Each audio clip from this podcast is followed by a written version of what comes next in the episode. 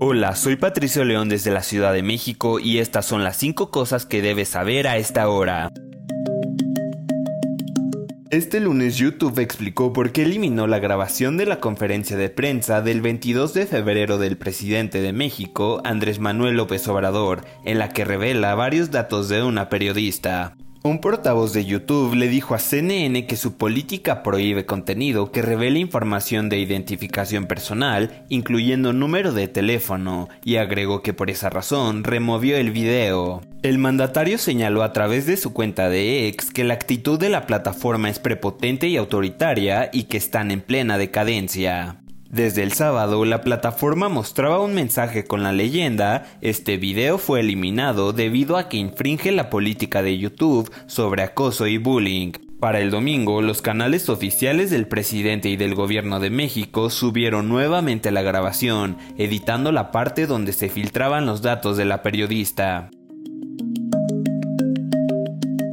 Según un funcionario de alto rango de la Casa Blanca, durante una visita poco común a la frontera entre Estados Unidos y México el jueves, el presidente Joe Biden tratará de hacer hincapié en la seguridad fronteriza luego de que fracasara un proyecto de ley en el Senado. De acuerdo con otra fuente, también se espera que el expresidente Donald Trump pronuncie un discurso en Eagle Pass, Texas, el jueves. La visita de Biden se produce en un momento en el que el presidente está considerando la adopción de medidas ejecutivas de gran alcance, esto para restringir la capacidad de los inmigrantes de solicitar asilo en la frontera sur de Estados Unidos si han cruzado ilegalmente.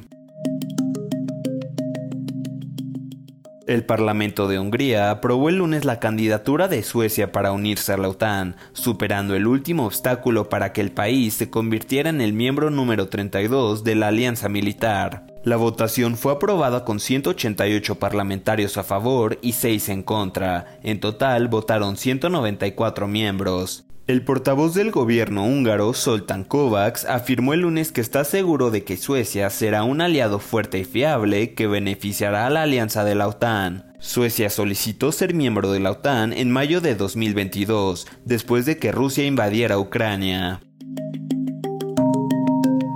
En videos publicados se pueden ver agricultores de España que salieron con sus tractores para protestar frente a edificios gubernamentales, por lo que califican de competencia desleal del exterior. Protestas similares se registran en Bruselas, Bélgica, mientras los ministros de Agricultura de la Unión Europea se reúnen en la capital belga el lunes para discutir la crisis en el sector tras semanas de manifestaciones. Las federaciones agrícolas que organizaron la protesta dijeron en un comunicado de prensa del lunes que los responsables políticos europeos, incluida la presidenta de la Comisión Europea, Ursula von der Leyen, y el ministro belga de Agricultura, David Clarinval, no escucharon las preocupaciones de los agricultores. Por su parte, gobiernos como el de España han dicho que están abiertos a reunirse con los productores y trabajar para solventar sus peticiones.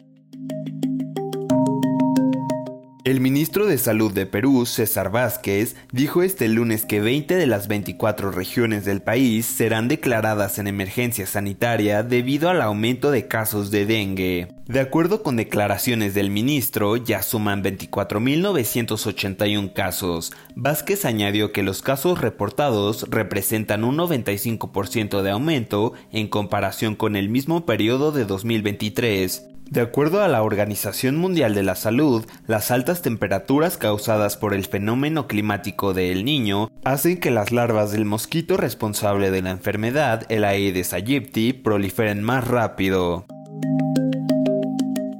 Eso es todo en esta edición de CNN 5 Cosas. Para más información sobre estas historias y conocer las últimas noticias, siempre puedes visitar cnne.com diagonal 5 Cosas. Desde la Ciudad de México les informó Patricio León. Sigan conectados e informados a través de cnne.com.